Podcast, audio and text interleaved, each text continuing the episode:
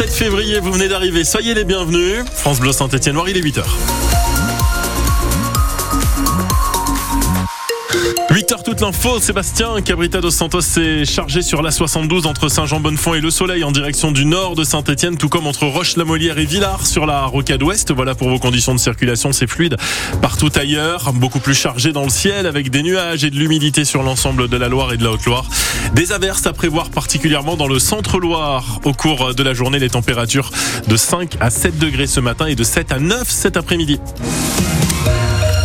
Notre territoire de la Loire représenté en force cette année au Salon de l'Agriculture. On ne voulait surtout pas que vous manquiez ça. France Bleu Saint-Étienne-Loire vous emmène à Paris. C'est une plongée dans les travées de la plus grande ferme de France que l'on vous propose en direct jusqu'à la mi-journée.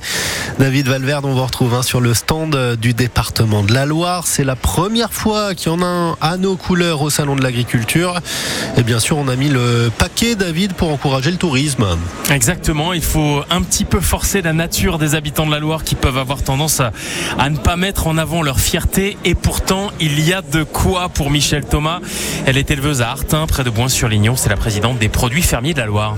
Il y a de la variété de tout et tout le monde vend tout en fait. Et très bien en plus. Donc on peut dire qu'on a aussi des bons Ligériens qui aiment les bons produits et qui consomment bien en fait. Et il n'y a pas qu'elle qui est fière de représenter la Loire. Moi, je suis contente de vivre là où je suis. J'ai de la chance. J'estime avoir de la chance.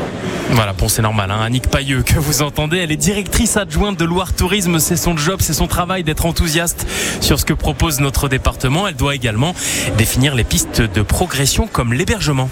L'hébergement, on peut mieux faire et on va s'employer à faire beaucoup mieux. On a une offre très riche en tourisme rural, gîtes, chambres d'hôtes. On a des campings aussi qui ont euh, de belles offres. Mais c'est vrai que cet écosystème est vraiment aussi à intensifier, à développer pour accueillir encore plus. Et faire de la Loire une terre encore plus dynamique, capable d'attirer des grands noms comme la maison Véro, maison stéphanoise historique de charcuterie fine, partie il y a 25 ans à Paris, une vraie success story. Pourquoi pas un jour de retour à la maison L'idée c'est pas euh, simplement d'arriver et de dire on fait ce qu'on fait à Paris à saint Non, il faut faire les choses intelligemment. On peut avoir un projet cohérent euh, pour la ville et pour la maison à saint Je pense que ça sera l'un des moments les plus forts de ma carrière. Voilà, et ça confirmerait que l'image du département de la Loire est en train de changer très positivement. David Valverde, au plus proche de nos agriculteurs ligériens. Alti-Ligérien en ce moment présent au Salon de l'Agriculture parisien. La matinée spéciale se poursuit sur France Bleu Saint-Étienne-Loire. On vous retrouve, David, à 8h30 pour déguster cette fois un bon plateau de fromage, de la fourme, bien sûr, mais aussi de la brique du forêt ou de la rigotte de Condrier. À tout à l'heure. Et dans 10 petites minutes, on sera en direct toujours du Salon de l'Agriculture avec Charles Napoli. Et encore ce matin, une ambiance très politique. Dans les travées, le Premier ministre en visite éclair il y a deux jours est déjà de retour. Le Pen et Bardella les responsables du Rassemblement national sont les passagers clandestins de cette crise agricole, a taclé dès son arrivée Gabriel Attal. Avant d'aller saluer, maintenant c'est la tradition, la vache égérie du salon Oreillette. Le chef du gouvernement porte de Versailles, le chef de l'État, l'esprit tourné vers les portes de l'Europe. Emmanuel Macron organisait hier à Paris une conférence de soutien à l'Ukraine avec une vingtaine de partenaires européens. L'envoi de troupes occidentales ne peut être exclu, a dit le président pour la première fois aussi clairement. La guerre contre la Russie serait une folie, réagit de son côté le premier des insoumis, Jean-Luc Mélenchon. Il est 8h03, Casino traverse une première étape à travers la violente tempête. La marque va survivre et c'est un soulagement. La justice aurait tout à fait pu en décider autrement hier. Placer l'entreprise stéphanoise en liquidation judiciaire, par exemple, et acter la disparition de l'enseigne. Mais le tribunal de commerce a bien validé le plan de sauvegarde accéléré. Il ouvre officiellement la voie, Aurélie Jacquan, au changement changement d'ici quelques semaines à peine.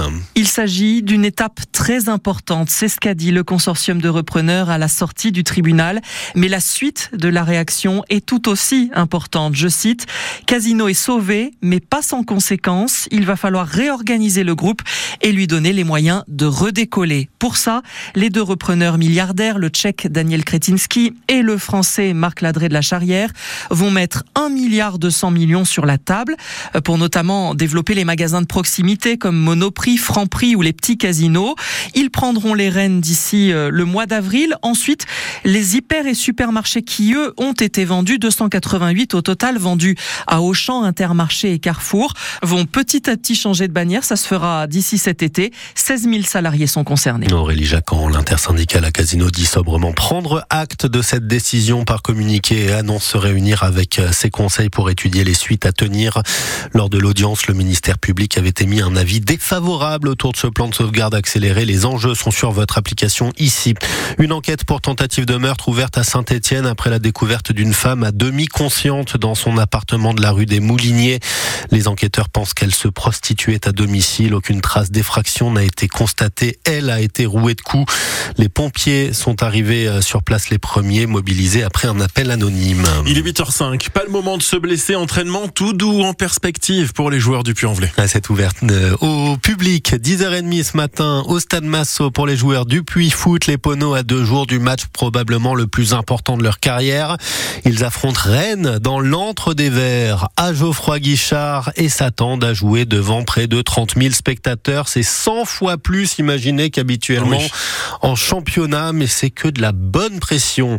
En tout cas, selon les souvenirs des joueurs d'Andrézieux Boutéon qui avait affronté Marseille il y a maintenant 5 ans dans des conditions similaires, Tiffany Avant le coup d'envoi du match contre l'OM ce 6 janvier 2019, la consigne donnée par Jean-Noël Cabeza, c'est clair, tout lâcher sauf ses émotions. Et pour l'ancien entraîneur d'Andrézieux Boutéon, son équipe a été exemplaire. C'est eux qui ont eu deux cartons jaunes, nous on n'a pas eu un carton jaune. Mais je les avais conditionnés aussi à pas avoir de carton, pas faire de fautes inutiles, pas s'énerver. Mais après le match en lui-même n'est pas dur à préparer. On n'a rien à perdre, donc euh, autant de se lâcher et essayer de faire un exploit. L'exploit de s'imposer 2-0 face à un club mythique de Ligue 1 devant 15 000 spectateurs dans le chaudron.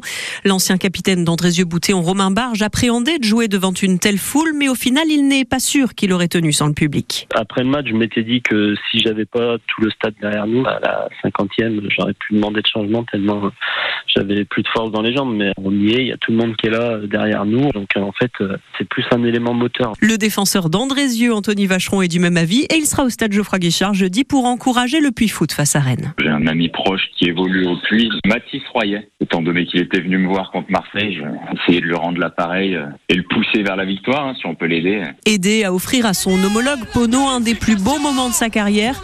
Pour Anthony Vacheron, la victoire contre Marseille en Coupe de France il y a 5 ans l'éclair. Coupe de France 2 buts à 0 en faveur de Quelle folie, hein on attend que ça, une victoire contre un gros de Ligue 1 dans l'immense chaudron pour le petit club du Puy Foot, la magie de la Coupe de France. C'est à vivre chez nous et rien que chez nous en direct en intégralité jeudi soir sur France Bleu Saint-Étienne-Loire.